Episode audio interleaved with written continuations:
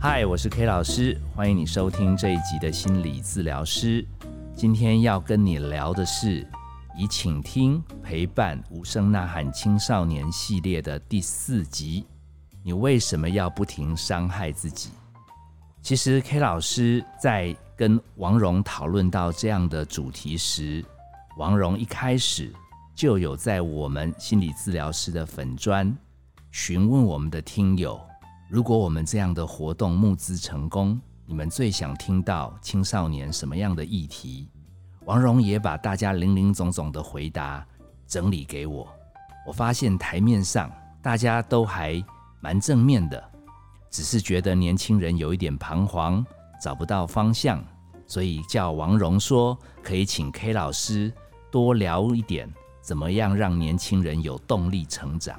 但王蓉私底下收到一些信，他们讲的重点却是：我的孩子很忧郁，我的孩子会哭泣，我的孩子会生气，我的孩子想不开。他们没有在公开的板上留言。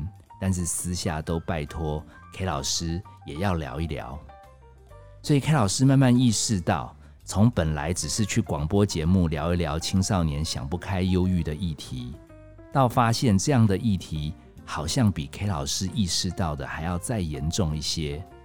我慢慢发现，现在这一批小孩真的其实内心是求好心切，但是偏偏他们的人生又处在一个慢熟世代。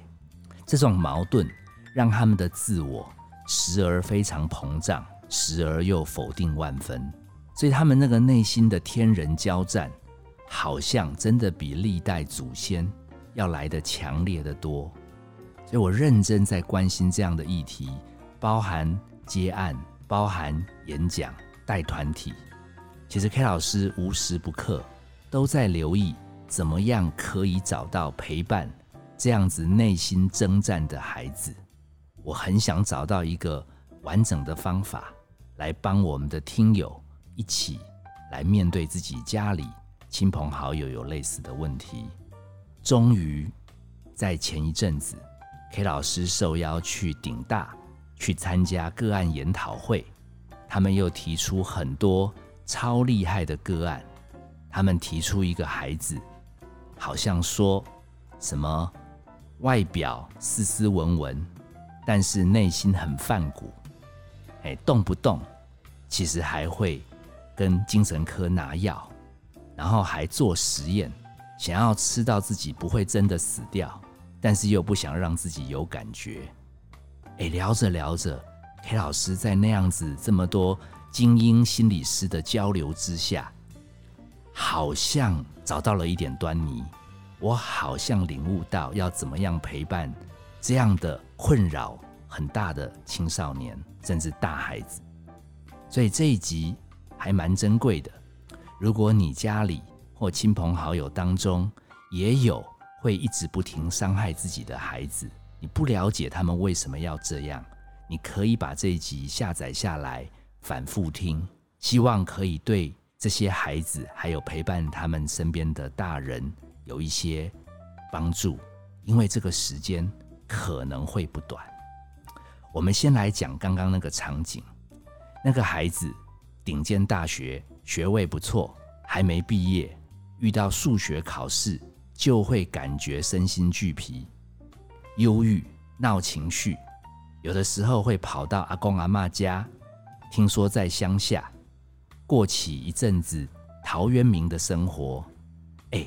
只要他过陶渊明的生活，所有的身心症状都没了，很健康。其实他也蛮向往这种淳朴的人生，甚至他自己把自己来学校上课的造型也弄得有一点八加九。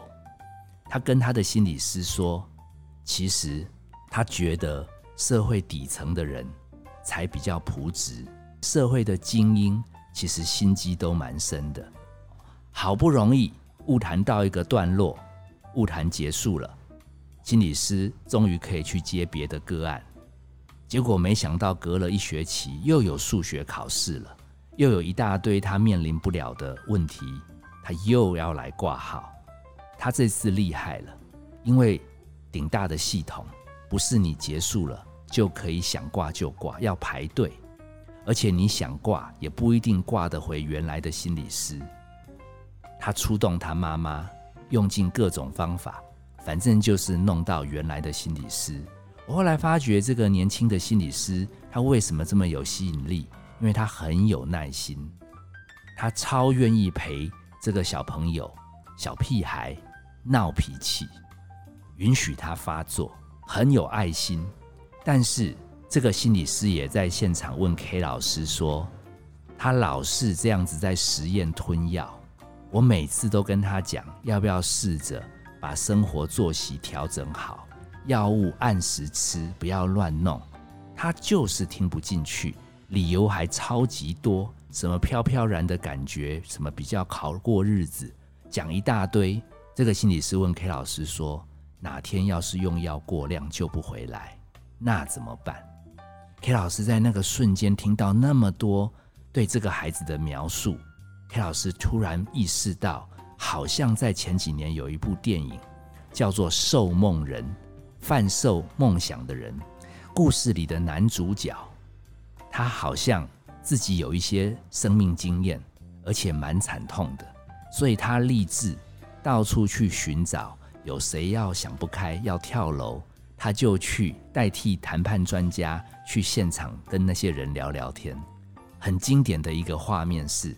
男主角也坐在高楼的边缘，陪着那个想跳楼的人聊天。他一点都没有打算要阻止他跳楼，只是跟他讲了几句真心话：“你其实并不是要结束生命，你只是想杀掉这他妈的痛苦。”好，我就看到那个想跳楼的人内心的苦闷完全被触动到了。其实，所有想不开的生命，就像这个顶大的小屁孩，他不是真的要把自己生命玩掉，他只是矛盾在又想要很朴直的过人生，可是又放不掉顶大的光环。他念的是金融背景的，他自己内心就在打架，因为后者可以受到社会的肯定，前者是他内心的呼唤。两个矛盾之间非常巨大。K 老师发现，呃，会让这样子一个顶大的孩子有那么大的焦躁，他们会有三种心情来困扰他们。第一个是罪恶感，他们其实会设一些升学的目标、就业的目标，一旦达不到，可能是真的很困难。毕竟那些目标他们定的都蛮金光闪闪的。但是他们就觉得自己没有达成功就是糟糕的，他们会在内心谴责自己，其实是不配继续生活下去。他们是个 loser，是失败者。表面上他们在躺平，其实心里面、内心的深处，他们是觉得自己糟糕。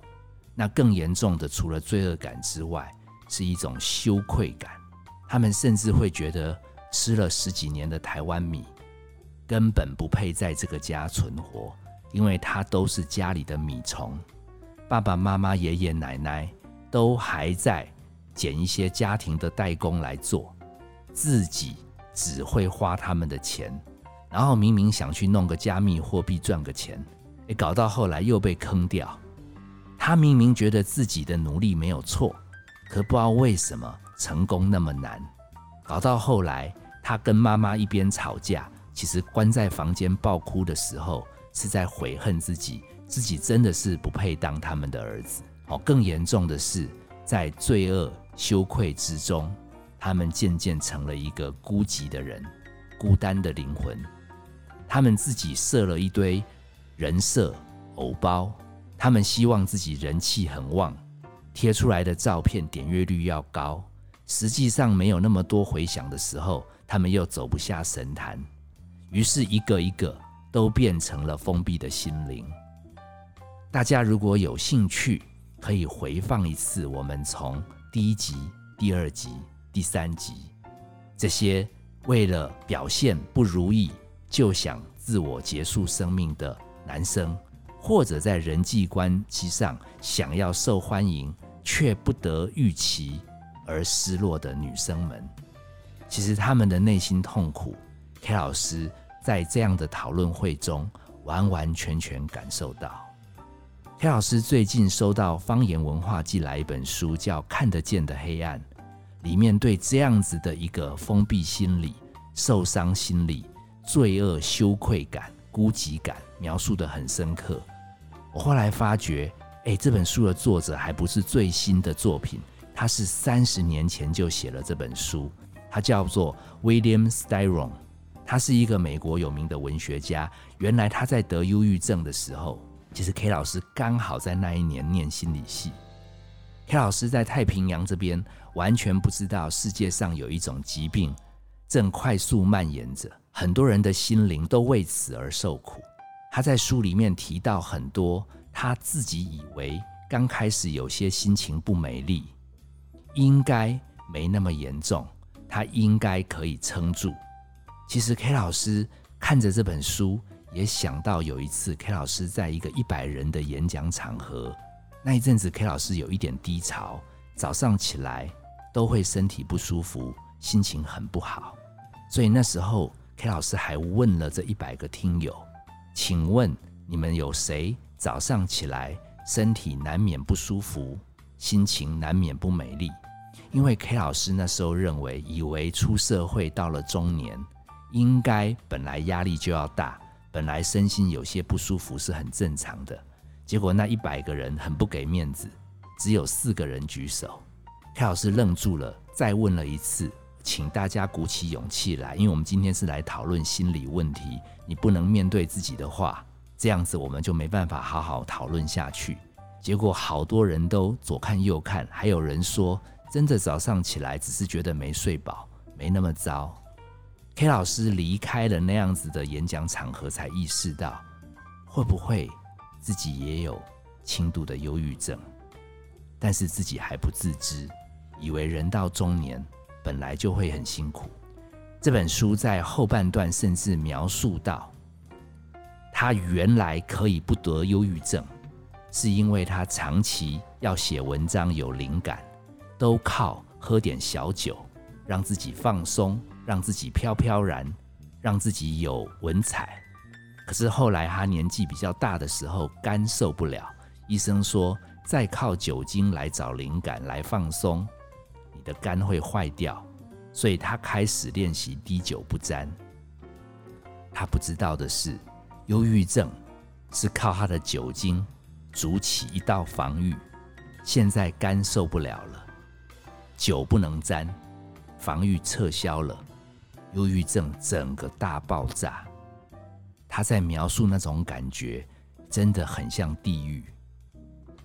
他们被绝望完全吞噬掉。所以 K 老师看到这边的时候，有一个很深刻的感触：绝招不管用的时候，绝望就会蔓延全身，非常非常的让人难受。我在想，这些年轻的孩子应该不知不觉，他们透过抖音、透过 IG、透过一些跟朋友吃喝玩乐来让自己快乐。可是，一旦没办法再从这个当中找到舒压的乐趣的时候，他们很多时间就会看起来变成一个躺平的人生，毫无动力，因为他们会觉得活着又怎样。有的时候，K 老师也很小心哦，因为 K 老师有时候是透过 Podcast 听友的回馈来得到，好像哎，我们的点阅率又高喽，来让我们来疏解人生压力。但是哪一天 K 老师年纪大了，节目收起来了，或是我们听友也老了，没有再听，哎，K 老师绝招没了，会不会也变成绝望？所以我在想，我们这些年轻人，他可能也跟。William Styron 一样，体验到忧郁症，就在他可以抵挡他人生压力的绝招不再有用的时候，整个人就垮了。这些东西就会让他们变成有很多怪异的行为，包含这个顶大的学生，他为什么要一直吞药，让自己飘飘然？他可能也在用绝招，让自己可以不用面对生活的挫败。很多时候，你的小孩、你的家人，因为人生不如意，他失忆了，他变得怪怪的，脾气不好，关在房间，不停伤害自己，甚至攻击家人。我希望你们在这边的时候，都可以静下心来想一想，他应该是绝招都不管用了。其实我没有要袒护他们，因为我知道你们陪伴他们也很痛苦，所以最后 K 老师要提出来的，也是上一集就埋的梗。K 老师领悟到什么东西呢？在这样的研讨会当中，K 老师领悟到四个字，叫顺流陪伴。因为太多人看到家人、孩子状况不好，好像就急着想要把他们从泥淖拉出来。那个没有顺流，那个叫逆流。哦，你不要急着怪 K 老师说好啊，所以我眼睁睁看他石沉大海去跳楼吗？哦，你顺流就是眼睁睁看他死吗？好，不要激动哦。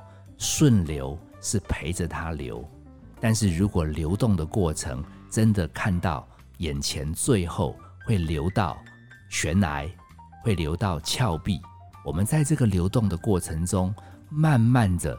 微调方向就可以。我们的孩子，要不然就是冲太快，要不然就是冲太慢，要不然就是走对路了，要不然就是走错路。那目前已经快要无力的青少年，应该是走错路，而且又归宿。所以我有慢慢的领悟到，其实陪伴他们的人，根本拉他们、挡他们、叫他们换方向。催他们加快速度，根本于事无补。我们陪着他的节奏往前，微微的调方向就可以。这需要时间。我分享很具体的做法。因为有一集有听友好几个来信说，太沉重的故事，可是最后你只提到等他们成熟，帮他们提升自我效能。然后这一集就结束了。他觉得他一时之间觉得事情没那么简单，他想要请 K 老师讲仔细一点。黑老师有记在心，以下这一段就是让你前几集听得很沉重，但是觉得方法不够仔细，请你这边听清楚。我们叫做催熟、催化、成熟。我们心理师都在做什么呢？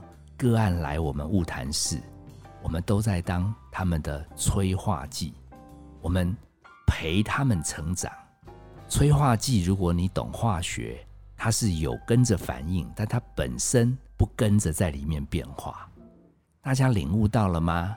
这需要一点点刚刚好的关系，刚刚好的关怀，刚刚好的距离，有一点近，但不能粘在一起。粘在一起就一起起反应了，甚至一起毁灭了。我们心理师都怎么样陪这样的孩子呢？你听听看。如果他今天来状况还可以，我们完全不会主动去挖他那个不成功的心结、难受的人生。我们最多都问：昨天在忙什么啊？今天早餐吃得好吗？我们聊日常。成长需要时间，人家今天状况好好的，只是速度慢。我们陪着他聊聊日常，聊聊他生活中有没有兴趣嗜好的亮点，让他们感觉这么躺平的人生只是去溜了个狗。K 老师居然还显露出，哇哦，怎么那么厉害？今天遛狗，那狗狗有开心吗？让他们感觉依照他们的速度前行。K 老师是很乐意陪着他们的。那当然谈了几次，他们一定会遇到心情很糟的爆发点。一旦他们的情绪爆发，我们的表情从本来的很惊艳，觉得他们人生很特别，改成他们的人生好沉重，我们立刻支支吾吾了起来，一脸愁容的看着他。他说：“看什么看啦？就是这个样子啦。”我们就小小声说：“对，看什么看？人生这么难。”我们完全没有要帮他解决问题，甚至觉得他的困境真的连我们已经这么资深的人类都还觉得很困难，我们不敢帮他解决，我们同步的跟着他受苦，让他知道他不是在逃避人生，是真的人生太难。这是他情绪爆发的时候。等到他情绪爆发告一个段落，拍桌子也好，吼叫也好，总会累嘛。我们再跟他分析说，如果你想留在顶尖大学，大概会有什么困难？如果你想去乡下过陶渊明的生活，会有什么快乐？但是会有一些些失落。我们把他两端的结局都分别整理出来，回馈给他参考。顺流之外，我们的陪伴还会做导航，还会把它选右边、选左边，好处、坏处很客观的提供出来。我们完全不做引导，让他自己抉择。因为选左、选中间，不选择选右边，都有好处跟坏处，决定权留给他。最近 K 老师有一个。朋友传了一个 AI 心理师，我跟各位讲，AI 心理师现在陪伴的功力超级强，我会把这个连接贴到我们的粉砖，有兴趣的话，大家可以试试看，AI 真的的服务好稳定哦，陪着个案的心情不会累呢，不会不耐烦嘞。还会在我们抱怨到一个段落，逼问他怎么办的时候，也把选右边、选左边利弊得失全部回答出来。K 老师开始担心未来的心理师可能会有失业潮。最后，K 老师要提醒的是，如果你要采用顺流陪伴来陪伴的对象刚好是自己的家人，这个挑战比。心理专业陪伴个案难上加难，因为家人比较容易有心情的变化。家人真的可以来扮演像这么 AI 的稳定陪伴吗？我目前统计了接案近十来年，K 老师接了很多陪青少年长大的爸妈，我算了一下，大概要三年半。也就是说，如果你愿意给孩子跟你。都一段三年半的时间，还有哦，比较成功的家长好像都有跟他的小孩分别住在两个地方。哎，我不晓得是同一栋里面上下层，还是外县市。最成功的甚至是送出国。三年半之后，他们也慢慢在这个过程中被 K 老师集训练习顺流陪伴。什么聊聊昨天吃什么？张大眼睛，对于他的兴趣嗜好有兴趣。情绪爆发的时候，支支吾吾，一脸无奈，陪着他痛苦。等到情绪爆发完，引导他说：“左边妈妈也支持，右边爸爸也认同，但是里面各有辛苦哦。”目前已经有好几位家长顺利毕业。但真的，我算下来，平均都超过三年半，而且在空间跟小孩有拉远，不然我看他们应该练不成。可以试试看，要时间，要空间，还要不停的练习顺流陪伴。今天提供了非常多的资讯，大家可以在我们粉砖找到相关的连结。预祝大家在未来三年半中越来越勇敢。这个人生非常不简单，会爆炸的时候，请再来听心理治疗师我们下次见。